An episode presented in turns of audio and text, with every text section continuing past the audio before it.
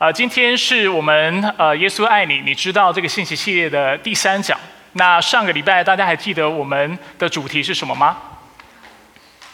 我们说到，当我们要跟别人传福音的时候，我们首先要做的事情是祷告。一方面，我们要为我们要传福音的对象祷告，求主的光能够光照他，能够照入他的心中，使他能够认识真神。除此之外，我们也需要为自己祷告。我们说到要为五件事情祷告，大家还记得是哪五件事情吗？第一，我们要为什么祷告？投影片有小抄哈。第二，我们要为自己能够清楚的传讲福音祷告。第三，我们要为自己能够把握时机祷告。第四，我们要为自己有智慧祷告。第五，我们要为自己能够。温和祷告，特别讲到我们在言语上面要温和，如同用盐调味一样。没有味道的食物加了盐就能够入口。同样的一个非常无聊的谈话，非常无聊的分享，当我们能够用温和的态度去来分享的时候，它就像用盐调味一样，使对方会对我们所分享的内容产生兴趣。那上周当我提到我们传福音要把握时机的时候，我建议弟兄姐妹，当我们在与福音朋友，或者是还没有相信耶稣的朋友在分享我们的信仰的时候，我们要能够从 F O R C Fork 这四类的话题当中切入，使我们能够分享自己的见证。那 F O R C Fork 这四个英文字母个别代表什么呢？F 所代表的是 Family，代表是家庭或关系上的话题。O 代表的是 Occupation。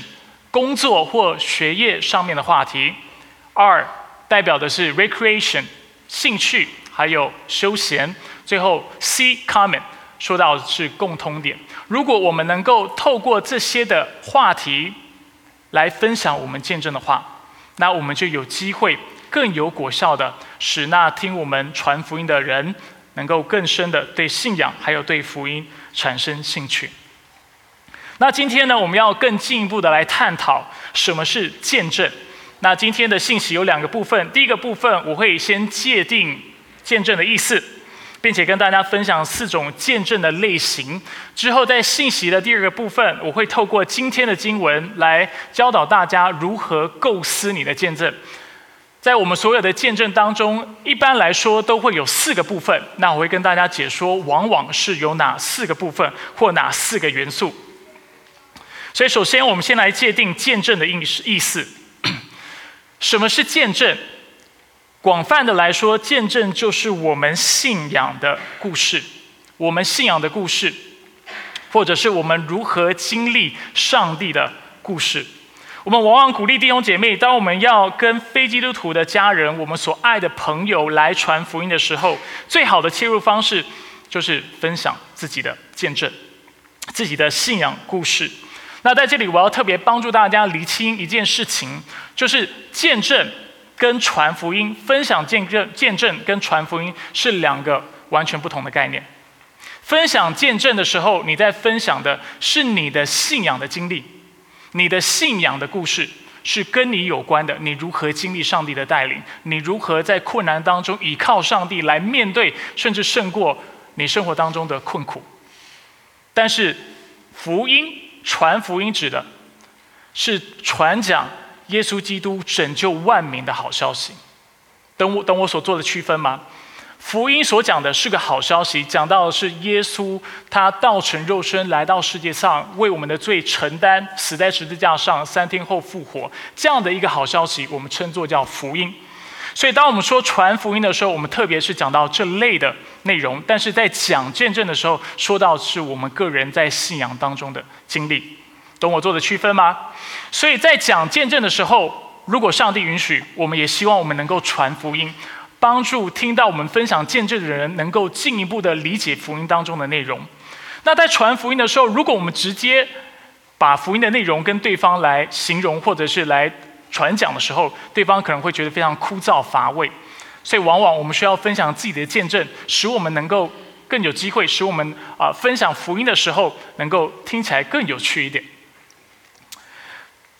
那回到回分享见证的部分，为什么分享见证是一个非常好的切入方式？跟大家分享几个理由。第一，因为见证是我们个人的故事。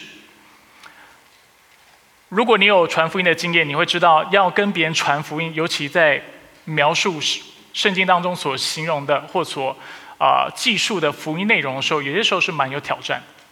因为要讲解福音，你必须对圣经有某种程度的认识。并且你需要对福音的核心内容内容有一定的掌握，你才能够清楚的传讲。但是说见证的时候，相对就容易很多。为什么？因为当你在讲见证的时候，你说的是谁的故事？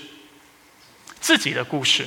你说的是自己的感受，你说的是自己的经历。所以在讲见证的时候，通常会比传福音，就是描述福音的核心内容还要容易很多。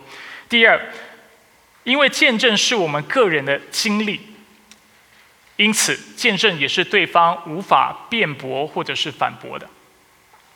我自己本身经历过很多的神迹奇事，肠胃怎么样非常的疼痛，就在祷告之后被上帝医治。啊，汽车的后车厢怎么样都开不了。然后有一次，我女儿就提醒我：“爸爸，你怎么不祷告？”所以我就祷告了。祷告之后，我的后车厢它是呃 SUV 哈，所以是电子的，那后车厢就打开了。当我跟别人分享这类的见证的时候，不信的人会说，会他可以保持一个非常怀疑的态度，甚至他可以表示我不相信你说的话，但是他有办法全然的反驳我所说的内容吗？没有办法，因为我确确实这是我确实的经历，你不能去否认我的感受，你也不能否认我看到的事情。我看到耶稣基督，他就确实能够使瘸腿的人行走，这样的见证我们也听说过，确实使一个长期有肠胃。就是我肠胃不太好哈，肠胃痛的人能够在痛的时候，因为祷告瞬间的得着医治。所以见证是非常有果效、非常有能力的，因为是对方无法反驳的。最后，因为见证本身是故事的缘故，所以当我们在分享见证的时候，我们也能够引起福音朋友的注意，他们会更愿意听，因为大家都非常爱听故事。当然，我这么说的时候，我指的是除了我 之外的人。大家可以发现，我在传道的时候，或者是我在讲道的时候，我很多时候跟大家分享的是原则性的问题，或者是神学的概念。大家会发现，我很喜欢在抽象的领域做思考、做分享。那其中一个原因，就是因为我本身不是一个很爱听故事，也很会说故事的人。但是因为啊，上帝透过牧养的非常多的机会，让我。看到分享故事的重要性，所以我也谦卑的学习。那为什么分享见证是一个非常好的打开话匣子的方式？因为当你跟大家在跟别人分享福音的核心内容的时候，他会觉得非常枯燥乏味。当你跟他分享圣经里面的大道理的时候，他不一定会想要听。但是你跟他分享故事的时候，他就会突然感到非常的有兴趣。当你跟他分享，你知道以前我是一个很自卑的人，但是上帝改变了我。你知道以前当我被我女朋友甩的时候，我非常难过，但是我在主里得到了医治，或者是我因为失婚离婚的缘故，我一瞬间有一段时间我不知道怎么活下去，但是因为耶稣基督，我的心里得到了医治，得到了释放，使我能够继续的迈进。当我们开始去分享自己的故事的时候，听我们分享那呃传福音的我们传福音的对象，突然就会打开他的双眼。打开他耳朵，突然就对我们的分享的内容产生更大的兴趣。所以这就是为什么我们非常鼓励弟兄姐妹，当你在跟福音朋友、在跟你所爱的家人分享有关圣经里面的内容的时候，我们鼓励你从见证开始。当然，分享见证还有一个非常主要的原因，就是因为在圣经当中很多地方我们都看到，这也是上帝要我们去做的事情。所以接下来我要跟大家分享。四种见证的类型，我们的投影片已经为大家 透露了两种，但其实我们第一个都还没说到，所以请投影片回到第一个类型。所以见证有四种类型，第一种类型的见证是什么呢？就是得救的故事，这也是我们最普遍、最常听到的见证。的类型，在我们的教会当中，如果你已经参与我们教会有一段时间了，这一来一两年，大家啊最多听到的见证就是得救的见证。得救的故事所描述的是什么呢？就是一个人如何从不信然后到信的心理路程，这整个过程是如何？那因为大家对这类的故事非常熟悉，所以我就不再多做补充。我们看第二类型的见证，第二类型的见证就是坚信的故事。并非所有的人都是从不信到信的。我也认识不少人，他其实从小是生长在基督化的家庭，他从小到大他就没有一刻曾经否认过他自己是个基督徒。他一直以来他都觉得他是个基督徒，但是这不代表他在过程当中他就没有怀疑过他的信仰，这不代表他对他的信仰就有确凿或者非常笃定的啊信心。而坚信的故事所描述的。就是一个人如何从对他的信仰有某种程度的了解，并且愿意宣称自己是基督徒，然后慢慢的、慢慢的透过上帝的作为，更深的认识上帝，更深的来相信他。在圣经当中有一个人，他叫做约伯。根据圣经对他的描述，他是一个什么样的人？他是非常正直的人，他是认识上帝的人，甚至圣经说他是敬畏上帝的人，他是认识上帝的。然而，他经历了非常多的痛苦，魔鬼试探他，攻击他，让他丧失了十个孩子，让他丧失了许多的家产，啊，甚至让他全身从头到脚都长了毒疮。基本上，他的人生是生不如死。到了一个程度，他的太太甚至建议他说：“你亵渎上帝吧，你干脆死了算了，你为什么要保守？”你信仰的纯正呢？为什么你还要继续信靠这位神呢？你的遭遭遇都已经如此的痛苦了，你为什么还要这么做？当然，约伯是一个正直的人，在当时他并没有听他的姐妹的话，所以他继续的信靠神。但是因为毒疮实在造成他身体上太大的痛苦，所以他他在祷告当中就呼求上帝，甚至跟上帝埋怨。他问上帝：“上帝，你为什么让我经历这些事情？”甚至甚至他要求上帝要给他一个合理的解释。那上帝回应他了吗？大家有印象吗？上帝回应他了，但是回应他的方式跟他所期盼、跟预期的不太一样。上帝向他显现，但是他并没有跟约伯解释为什么他让患难临到他，他没有跟他解释背后的理由是什么，他反而要求。啊，就是约伯能够昂首，能够挺起他的胸来面对上帝的对峙。上帝把他找来，他说：“像个男人般的听我的询问，听我的质询，回答我的问题。”上帝问他什么问题呢？上帝说：“当我在创造天地万物的时候，你人在哪里？”唉，约伯无法回答。他接着问。上帝说：“我可以使天上落下闪电、大雨和冰雹，使大地刮起大风，并使大水凝结成冰。”他问约伯：“你可以吗？”接着他说：“我可以借着大自然，借着宇宙的万物来喂养天底下的飞禽走兽，供应食物给他们吃，供应水给他们喝，并且使大地孕育各样的生物。”约伯，请问你，你是否做得到？很明显的，约伯做得到吗？做不到。换句话说，上帝在做什么事情？上帝在挑战约伯。他说：“你真的认为，作为一个谦卑的被造者，你有权利去质问那创造你的上帝吗？你有权利去质疑那创造宇宙万物的真神吗？”而约伯在那一刻，深知道自己得罪了上帝。所以他就来到上帝的面前认罪悔改，并且他说：“过去我从前风闻有你，现在亲眼看见你。”言下之意，约伯表示：“我过去其实就认识你了，我过去也相信你。但是主啊，今天因为你跟我显现，因为这样的对峙，我对你有了更深的认识，我对你在某种程度上面有更深的相信。”所以，某种程度上上来说，我们可以说约伯的经历就是一个坚信的经历。他相信上帝，但是他在过程当中对上帝产生了怀疑。他开始不确定这位上帝是否跟他所认识的上帝是同样一位神，因为他经历了许多的痛苦。而就在一连串的经历之后，他清楚知道这这位上帝是真的。当然，我们也知道，在呃约伯记的后面，上帝最后是加倍的祝福他，不管是儿女上的祝福、家产上的祝福等等，上帝都丰沛的赐给他。这是第二种类型的故事。第三种类型的故事，我称它为得胜的故事。得胜的故事。我过去曾经跟弟兄姐妹分享过，上帝从未承诺基督徒的生命是风调雨顺、诸事安康的。那原因我跟大家分享过，因为魔鬼尚未被上帝审判，并且罪仍然存在在这个世界当中。只要有一天罪存在我们的世界当中，这个世界就会有疾病。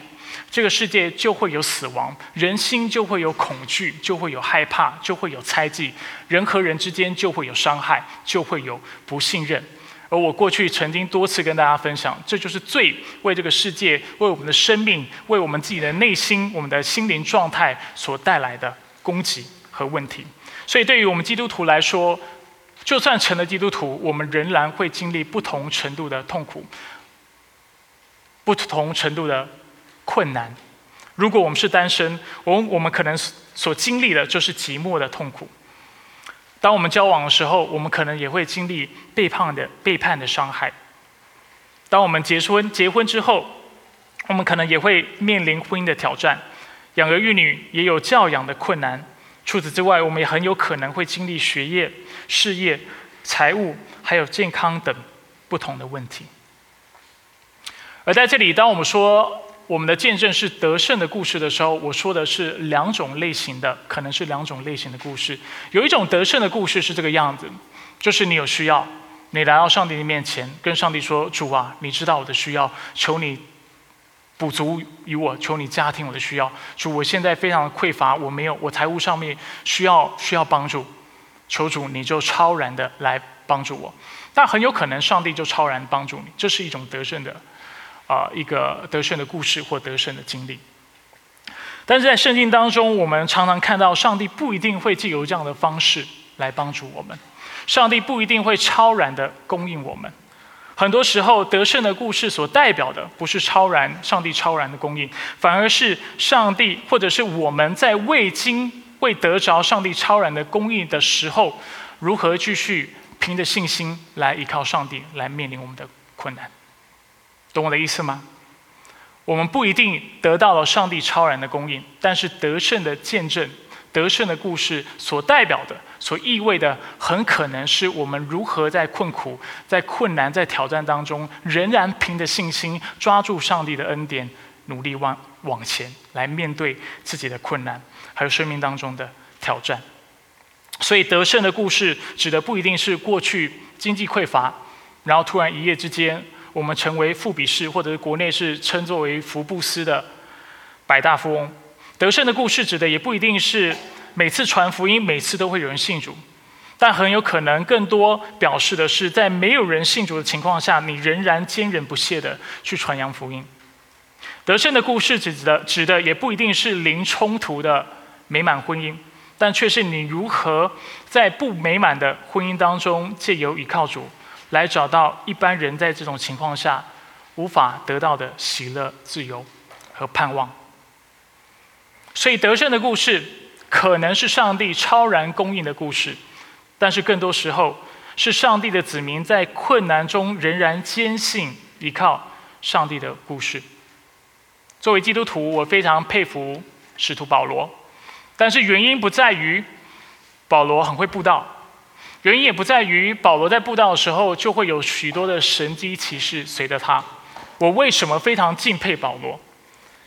我们上个礼拜有说到，因为他虽然在传福音的时候经历患难、困苦、灾难、鞭打、监禁、动乱、劳碌、失眠、饥饿，哥林多后书的六章四到五节，但是他并没有因此就放弃。相反的，他说。使徒行传二十一章十三节，我为主耶稣的名，不但被人捆绑，就是死在耶路撒冷，也是愿意的。保罗的生命是得胜的，并非因为他的生命是顺遂的，并非因为他的生命是一帆风顺的，但却是在他遇到困困的时候，就是他在经历狂风巨浪的时候，他仍旧坚持他那爱上帝的决心。这就是他得胜的故事。基督徒的生命是得胜的，因为我们在主里面，不论环境如何，总是能够结出圣灵的果子，有仁爱、喜乐、和平、忍耐、恩慈、良善、信实、温柔、节制等等。圣灵的果子不止这九九个类别，但是还有其他的果子。我常常跟弟兄姐妹分享，基基督徒的生命之所以那么吸引人的缘故，是因为我们的内在品质往往是不受限于我们的外在环境的。我们不会因为我们在物质上拥有的比别人多，或拥有的比别人少，而因此有喜乐或没有喜乐。今天也不会因为别人亏待我，我们今天成为一个不爱别人的人。基督徒因为有上帝在我们里面，有圣灵在我们里面的缘故，所以就算别人不爱我们的时候，别人恨我们的时候，圣经承诺我们什么？我们甚至可以举手来祝福别人，我们能够爱别人。就在环境非非常艰辛的时候，圣经让我们看到，我们能够常常喜乐，而且我们能够不论在何种情况下都能够知足。圣经也让我们看到，就算别人攻击我们，我们仍然不会失去心里面的平安，也不会失去与人追求和睦这样的一个盼望。同样的，我们也不会失去忍耐的耐心。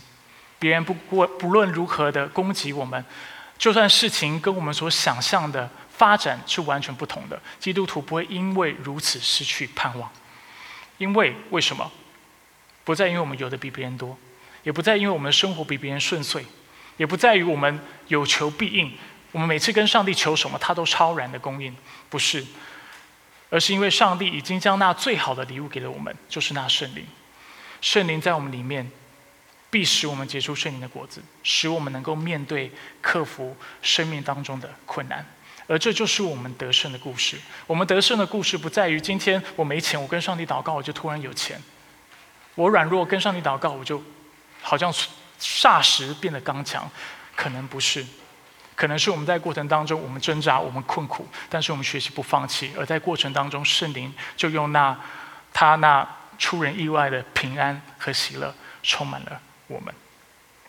所以这是第三种类型的故事。第四种类型的故事，我称它为成长的故事。所以基督徒的成长。不一定都要借着患难和困苦，有些时候我们成长，就是因为我们读了圣经，或者是透过观察别人的生命，还有别人的分享等等。那在这样的过程当中，我们可以从圣经或者是别人的身上看到一些观念或者是行动，是也许我们需要改进或者是成长的。而这类的故事也是非常美好的见证。啊，许多弟兄姐妹在过去都听过我分享这样的。见证就是我过去不是一个非常有口德的年轻人，我非常会骂脏话，我也很爱讲黄色笑话，甚至我高中的时候，我其中一个啊非常有名的作为就是体育课的结束的时候，我会聚聚集一群的男生，然后开始跟他们说黄色笑话，看得出来吗？我希望是看不出来哈。那我为什么？会改变呢？是因为别人对我的谆谆教诲吗？很多人劝我，真的很多人劝我，但是最主要不是这个原因。是不是因为我经历了什么生命的患难和困难，所以我说不行，从今以后我要改过自新？也不是。那我为什么会改变呢？理由非常简单，就是有一天我不小心打开了圣经，而打开了圣经之后，我读到了以佛所书当中的一节经文，在五章三节。他说：“至于淫乱和一切污秽，或是贪婪，在你们中间连提都不可，这才合乎圣徒的体统。”这节经文让我们看到，脏话也好，黄色笑话也好，或者任何跟得罪上帝有关的念头，这样的内容都不应该在我们谈话当中出现。圣经告诉我们，这才合乎圣徒的体统，代表这才是基督徒该有的样子。当然，也许乍看之下，这节经文好像没什么。但是我清楚的知道，当我第一次读到这个经文的时候，我的心跳不知道为什么就开始加快，然后我脸就红了，脸面红耳赤，然后我也觉得我的脖子特别热。当时我清楚知道一件事情，就是上帝在跟我说话，上帝在责备我，上帝打了我一巴掌，赏了我一一个耳光。而就在那一刻，我知道我需要回应，所以我就在上帝面前认罪悔改，痛哭流涕。而很奇妙的，就是上帝的恩典也实在是非常奇妙，圣灵的工作也非常奇妙。就从那一刻开始，我的生命就很快的被上帝改变。在这方面，哈，我还有很多的缺点，在这方面，上帝就改变了我，使我成为一个不太。甚至完全不会骂脏话跟讲黄色笑话的人，我还是有许多的缺点，但是在这方面，我想师母应该能够为我做见证。你应该在这五年甚至十年以来，应该是没有机会再听我提到任何有关这方面内容。其中一个原因是因为啊啊，圣经说不行，所以我尽量不做。但另外一个原因也是因为我完全失去了这样的胃口。啊，很多年轻人，我以前辅导年轻人。知道以前我是这样的人的时候，他们第一个要我做的事情，哎，牧师，你再讲个黄色笑话来听看看好不好？或者牧师，你再讲几句话，然后 就是讲一些脏话或者骂一些话给我听看看好了。因为年轻人就很好奇，到底这样的一个牧师是一个什么样的牧师？但是我就完全失去这样的胃口，甚 至甚至某种程度上，我必须承认，我也失去了这种能力。所以不要再叫我讲黄色笑话给你听，我做不到，我不知道怎么说了哈。所以这就是第四种我们可能有的故事，可能有的见证，就是我们成长的故事。所以上述这四种故事，就是基督徒的见证、得救的见证、坚信的见证，或者是我们成长的故事，以及我们刚才讲到的第三点，就是我们得胜的故事。所以当我们在跟别人谈话、在传福音的时候，在认识啊福音朋友，然后想要跟他。传福音的时候，我们首先能够做的就是跟他分享我们成长的故事，我们一些这方面的经历，而借此让他对福音产生更大的兴趣。所以我鼓励大家能够啊，更多的经历神。你之所以在跟别人谈话的时候没有办法分享你的见证，有两个可能。第一个可能，可能真的是因为你就是在主里的经历是比较少一点，所以。啊，你没有，你没有什么见证可以分享。如果是这样的话，鼓励你继续的读圣经，来教会参与聚会，认识上帝，而且经历他。但是还有另外一方面，是我常常意识到或者是注意到我会有的状况。我是一个很健忘的人，所以上帝其实在我生命当中做过很多事情，但是我都忘记了。很多时候我不记得。当我没有去数算上帝的恩典的时候，其实我又忘记我有哪些的见证。如果你跟我一样是那么健忘的话，我鼓励你开始记录你的见证。刚才讲了 F O R C，在家庭当中，上帝在你生命当中做了什么工作？在你的工作上面，上帝怎么帮助你，使你能够克服，或使你能够面对工作上面的困难？或者是啊，在你的兴趣上面，在你的休闲上面，或者是在你所关注的议题上面，有可能是政治议题、环保议题等等，圣经又怎么样给了你从未有过的智慧？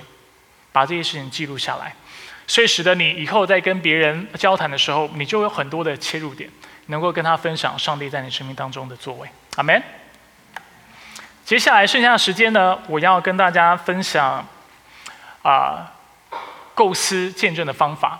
见证通常有四个部分，大家会注意到，我到啊目前为止都还没有讲到今天的经文。今天的经文总共二十三节，平常我三节到六节就能够讲一篇信息。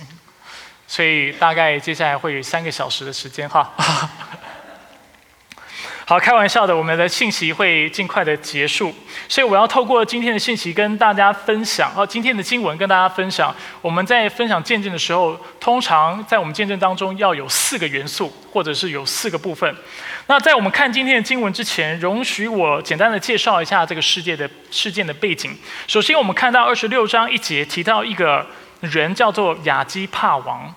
亚基帕王是谁呢？他其实就是当时犹太省的小王，他就是治理犹太省的，在罗马帝国当中治理犹太省的。那他其实也是耶稣还是婴儿的时候，那位想要杀他的希律王的曾孙。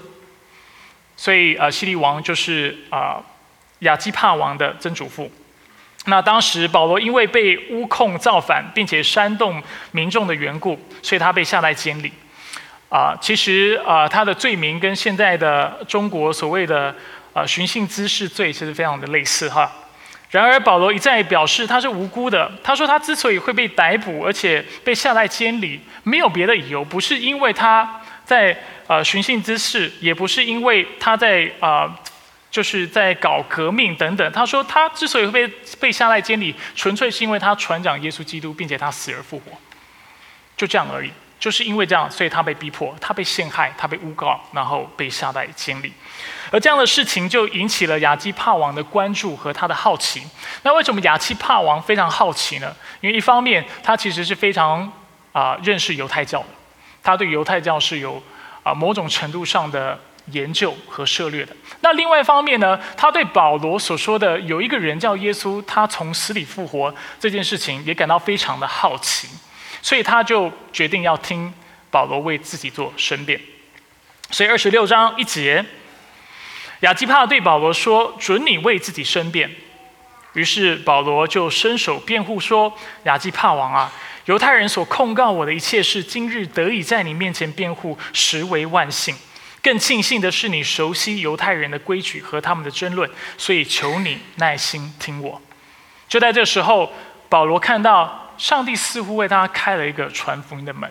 上次我们说到，我们怎么知道上帝为我们开门？上帝开门的时候，就是当我们有说话的权利，并且对方愿意聆听的时候，这可能就是我们传福音的机会。但是保罗不知道亚基帕王会不会听，但是他就抓住了机会，他就跟亚基帕王分享他的见证。首先，在四节到八节里，我们看到保罗叙述了他得救故事的背景，或者是得救故事的解说。我们都知道，在一个呃情节或者在一个故事当中，都会有所谓的背景或者是所谓的解说。在第四节，他说：“我自幼为人如何，从起初在本国的同胞同胞中，以及在耶路撒冷所有的犹太人都知道。”他们若肯做见证，就知道我从起初是按着我们教中最严谨的教门做了法利赛人。现在我站在这里受审，是为了对上帝向我们祖宗的应许存着盼望。这应许我们十二个支派昼夜切切的侍奉上帝，都指望得着。王啊，我正是因这指望被犹太人控告。上帝使死人复活，你们为什么判断为不可信呢？所以在叙事文学当中，我刚才说了，我们称这为故事情节的解说，因为它说明了故事的主题、故事的背景设定、角色，还有当时的情境等等。如果啊，大家过去在国小、国中学过写作文的，大家对这样的一个描述应该都蛮熟悉的。当然，如果你觉得“解说”这个词太过于啊，就是不容易记得的话，你就记得你的故事要背景。你要记得说明你是谁，然后你过去有什么样的经历，这就是在见证当中你要分分享的内容。而在这段经文里，保罗简单的叙述了他的出生和教育背景。他说：“我是个犹太人，而且我不只是个犹太人，我是一个有神学教育，在一个非常严严谨的教育系统下被培育出来的犹太人。为什么他要说明这件事情？”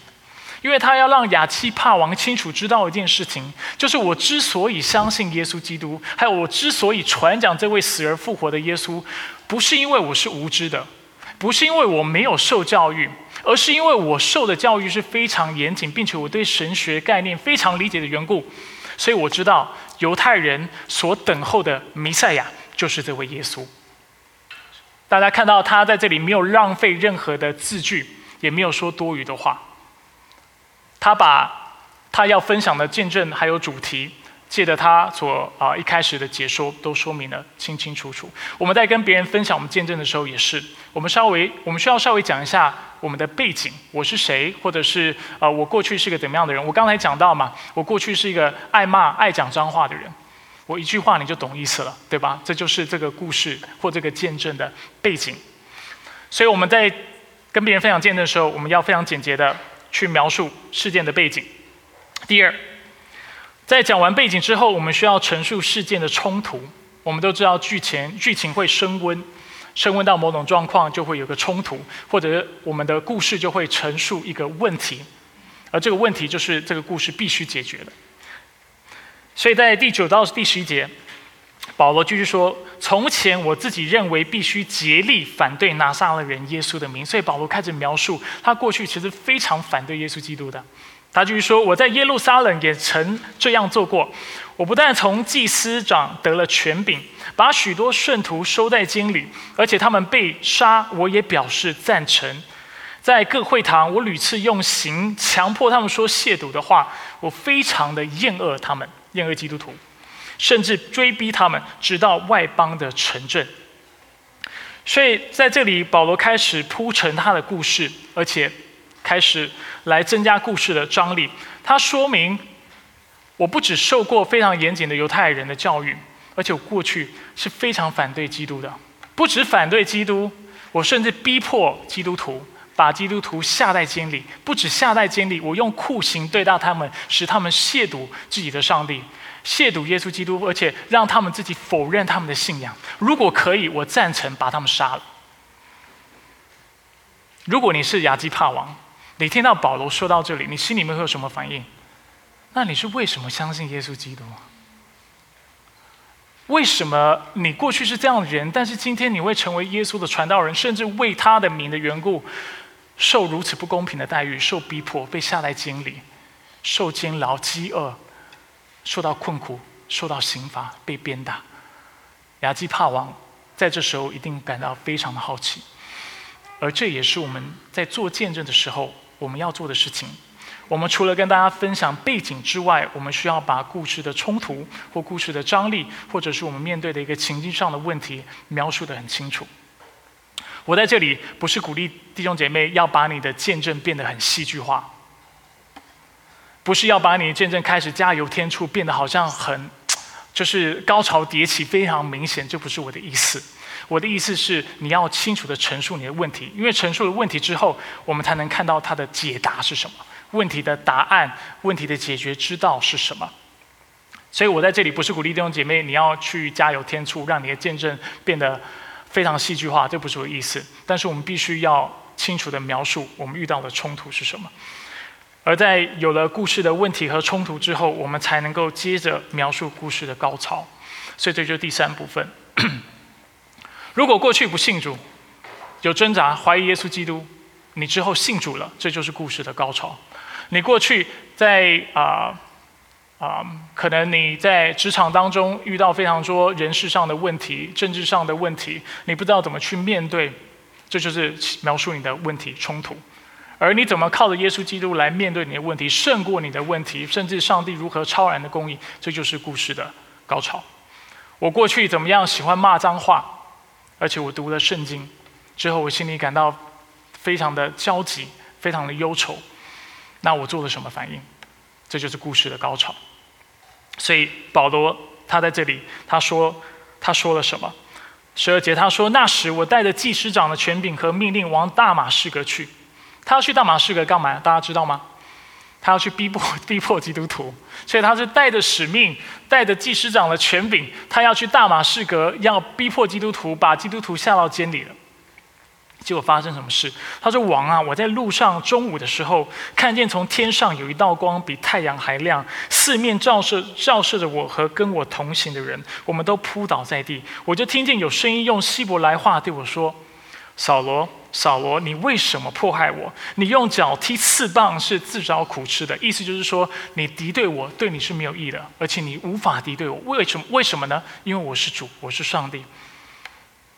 所以保罗说：“主啊，你是谁？”主说：“我就是你所迫害的耶稣。起来站着，我向你显现的目的是要派你做奴仆役，为你所看见我的事和我将要指示你的事做见证人。”我也要救你脱离百姓和外邦人的手。我猜你到他们那里去，要开他们的眼睛，使他们从黑暗中转向光明，从撒旦权上归向上帝，使他们因信我而得蒙赦罪，和一切成圣的人同得基业。所以保罗很清楚的在这里指出，他为什么过去是如此敌对耶稣基督，而且迫害基督徒人，今天为什么他会成为耶稣基督的代言人？原因就在于有一次他去大马士革的路上，本来要去逼迫基督徒，没想到耶稣向他显现，不只向他显现，甚至拣选了他，呼召了他，差派他成为福音的使者。这就是故事的高潮。所以，当我们分享我们见证的时候，我们要清楚的说明上帝如何帮助我们面对、克服或解决我们所面对的问题和冲突。如果过去我们是不信主的，今天我们为什么改变了这个念头？过去人际关系上面出了问题，上帝又是怎么帮助我们的？如果过去是不清楚基督徒理财的观念是什么的话，那今天我们又从基督，哦，从圣经当中学到了什么样的新观念？那这就是成长的故事，对吧？以前不知道圣经的价值观，现在知道了，这就是一个成长。最后在做见证的时候，我们看到要有第四个部分，就是我们要陈述故事的结局。因了信了耶稣基督，我的生命有了什么样的改变？啊，因了有了合乎圣经的理财观念，我的生活又得到了什么样的帮助？我的人生的方向又做了什么样的调整？保罗在二十六章十九到二十三节继续描述他信主后的改变。他说：“因此，亚基帕王啊，我没有违背那从天上来的意象。我现在大马士革，后在耶路撒冷和犹大全地以及外邦，劝勉他们应当悔改，归向上帝，行事与悔改的心相称。为这缘故，犹太人在圣殿里拿住我，想要杀我。”然而我蒙上帝的帮助，直到今日还站立站立的稳，向尊贵的和向卑微的做见证。我所讲的，并不外乎众先知和摩西所说将来必成的事，就是基督必须受害，并且首先从死人中复活，把亮光传给犹太人和外邦人。所以对保罗来说，他的故事的结局是什么？就是他全然顺服了。他也领受了这个呼召，按照了上帝，按照上帝的心意，把福音传给万民，并且他跟亚奇帕王特别解释：我之所以会受到逼迫的缘故，就是因为我顺服了这个呼召。这就是故事的结局。所以，以上这四个步骤，就是当我们在跟别人分享自己的故事时，所应该要有的元素。第一，我们要跟别人分享背景：我是谁？我过去的观念是什么？我过去的习惯是什么？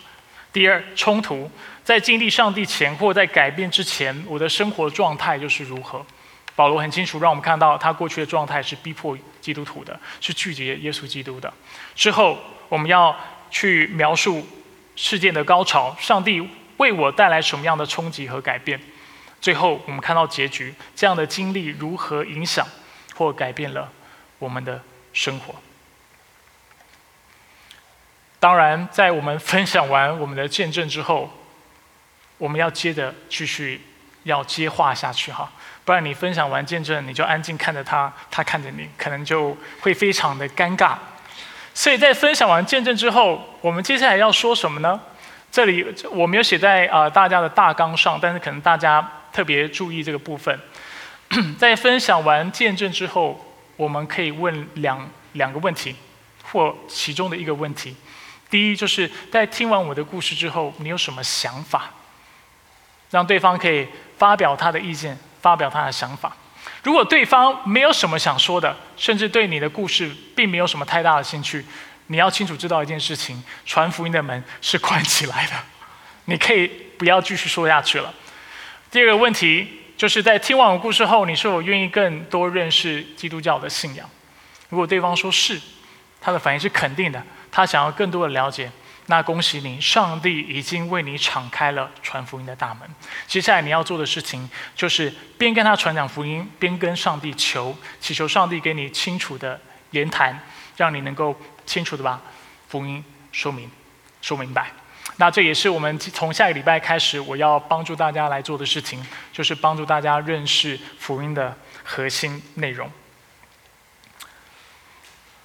所以我们刚才看到保罗分享他的见证是吗？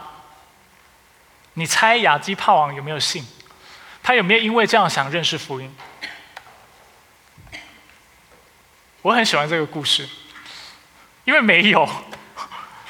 这让我们看到保罗也不是命中率百分之百的传道人。他分享了他的见证之后，发生什么事情呢？刚才我们没有读这段经文，现在说出来给大家看。保罗这样申诉时，菲斯都一个法官，他就大声说：“保罗，你疯了！你的学问太大，反使你疯了。”保罗说：“菲斯都大人，我不是疯了，我说的乃是真实和清醒的话。王知道这件这些事，所以对王大胆直言。我深信这些事没有一件能向王隐瞒的，因为这都不是在背地里做的。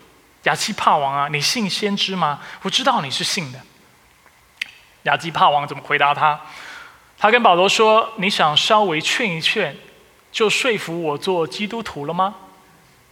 保罗说：“无论少劝还是多劝，我向上帝所求的，就是不但你一个人，就是今天所有听我说话的人都要像我一样，就是成为基督徒。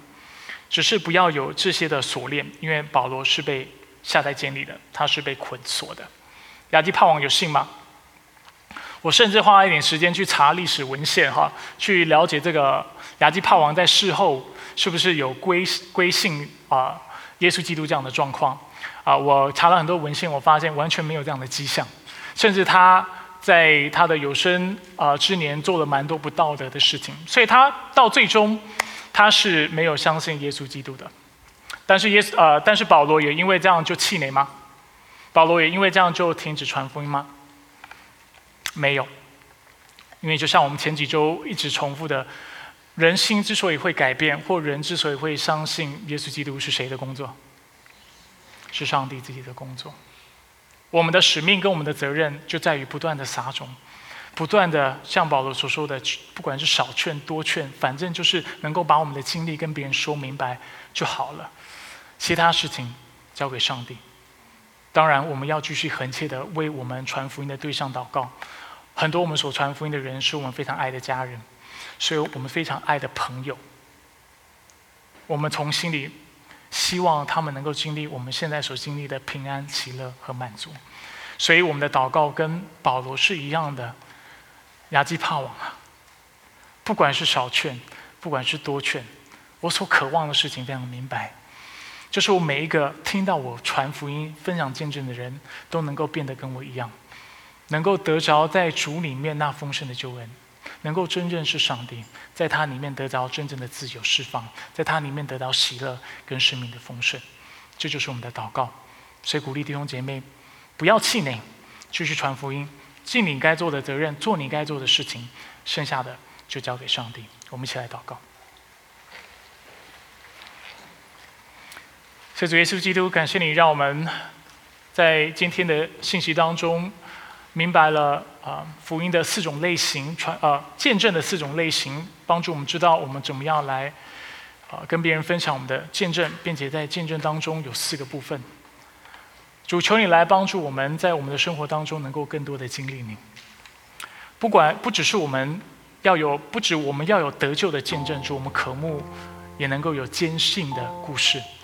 从有怀疑到没有怀疑，主，我们也希望能够有得胜的故事，就是在我们的困难当中，我们能够经历你的作为，经历你的恩典，使我们能够跟别人分享你在我们生命当中所做的那奇妙的工作。最后，主，我们也希望有成长的故事，能够跟别人分享我如何借着认识耶稣基督，得着更丰盛的生命。主，求你来帮助我们，成为一个能够时常数算恩典的人。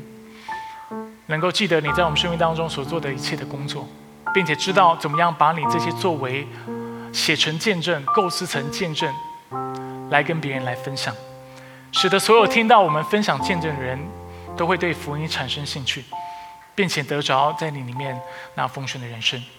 我们感谢赞美你，以上祷告是奉主耶稣基督的圣名求，阿门。